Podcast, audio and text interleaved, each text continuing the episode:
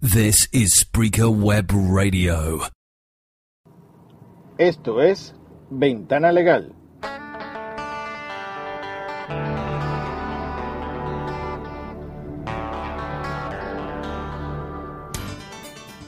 Bienvenidos a su programa Ventana Legal, un podcast sobre derecho venezolano a través de Internet. Les habla Raymond Horta, editor de tuabogado.com. Hoy estamos empezando a probar la plataforma Spreaker para grabar nuestros programas, para tratar de llevarles a ustedes información actualizada sobre el derecho en Venezuela. Hoy vamos a tratar un tema relacionado con Internet y delitos que se pueden cometer a través de ellos, pero no delitos informáticos, sino delitos que se cometen, delitos previstos en el Código Penal que pueden ser cometidos a través de las tecnologías de información. Existen lo que se denominan delitos informáticos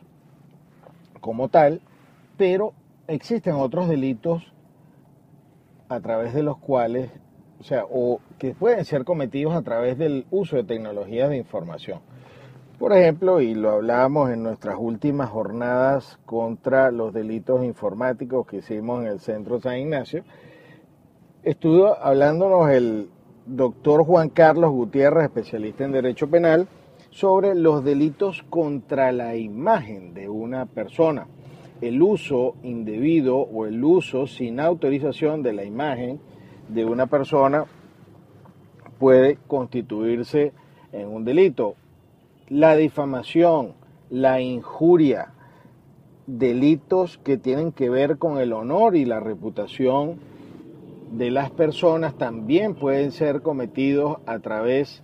de Internet redes sociales o incluso correos electrónicos. Estoy recordando ahora un caso que se nos encargó relacionado con unas amenazas y unos insultos relacionados con la administración de un edificio, es decir,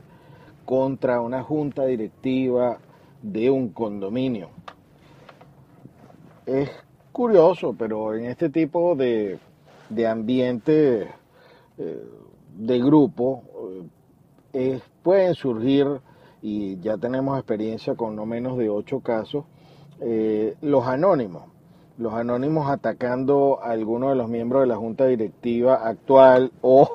miembros de la junta directiva saliente, siempre están relacionados temas de dinero, pero lo interesante es que estos ataques no solo, según nuestra experiencia, no solamente se han cometido a través de correos electrónicos y, no, y algo no tan típico que es a través de redes sociales, sino que han aparecido y hemos trabajado en la investigación de casos en los que se han producido anónimos en papel, es decir, volantes o se han pegado carteles o anuncios en áreas comunes del edificio y es necesario o las personas que se sienten afectadas recurren a los servicios de un experto grafotécnico a los efectos de identificar al autor del anónimo.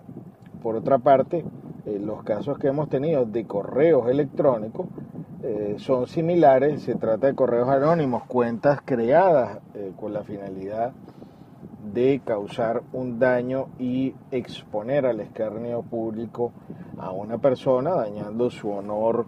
y su reputación. Aprovechamos este instante para eh, hablar un poco de el,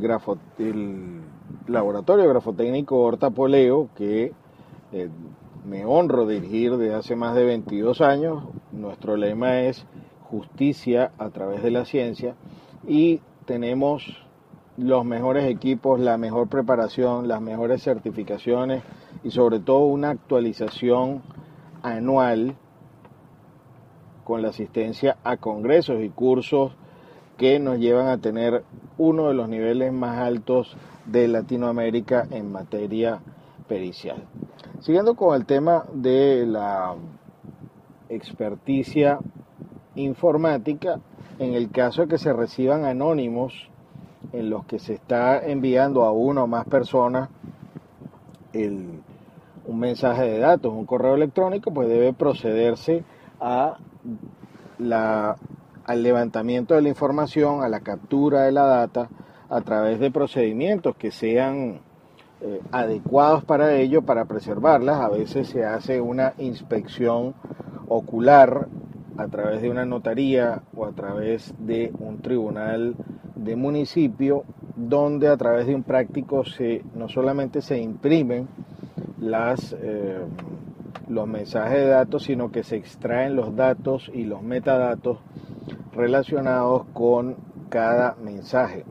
Si se trata de insultos y si se trata de eh, ataques a través de cuentas de redes sociales, pues hay que hacer igual o se sugiere hacer un levantamiento de la información con una inspección judicial o extrajudicial, perdón,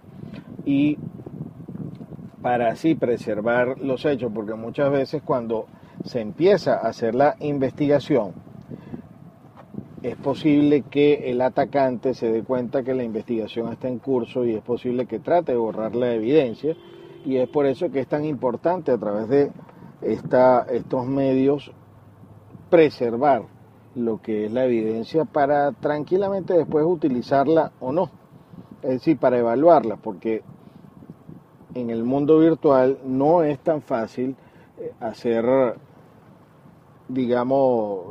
conservar la evidencia. Es fácil que se altere o es fácil que se borre si los titulares de las cuentas pues están eh, alertas o las siguen teniendo activas o siguen teniendo acceso a ello. Pues bien,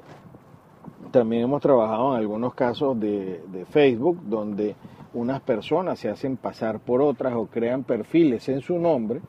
y eh, a través de ello pues se hacen pasar por esta persona. Hay una suplantación de identidad eh, y por lo general lo que hemos visto, las maldades que hacen son, hacen declaraciones eh, sobre las tendencias, eh, supuestas tendencias sexuales del, titular de la cuenta y en muchos casos este, pues causando un daño irreparable a lo que es el honor y la reputación de esta persona afectada. Bueno, no nos queda más que despedirnos eh, para una para contactos sobre este programa u otros pueden contactarnos a través de eh, la cuenta eh, de correo editor arroba tuabogado.com o a través de la cuenta de Twitter arroba Raymond Horta o Tecnoyudes. Hasta una próxima oportunidad.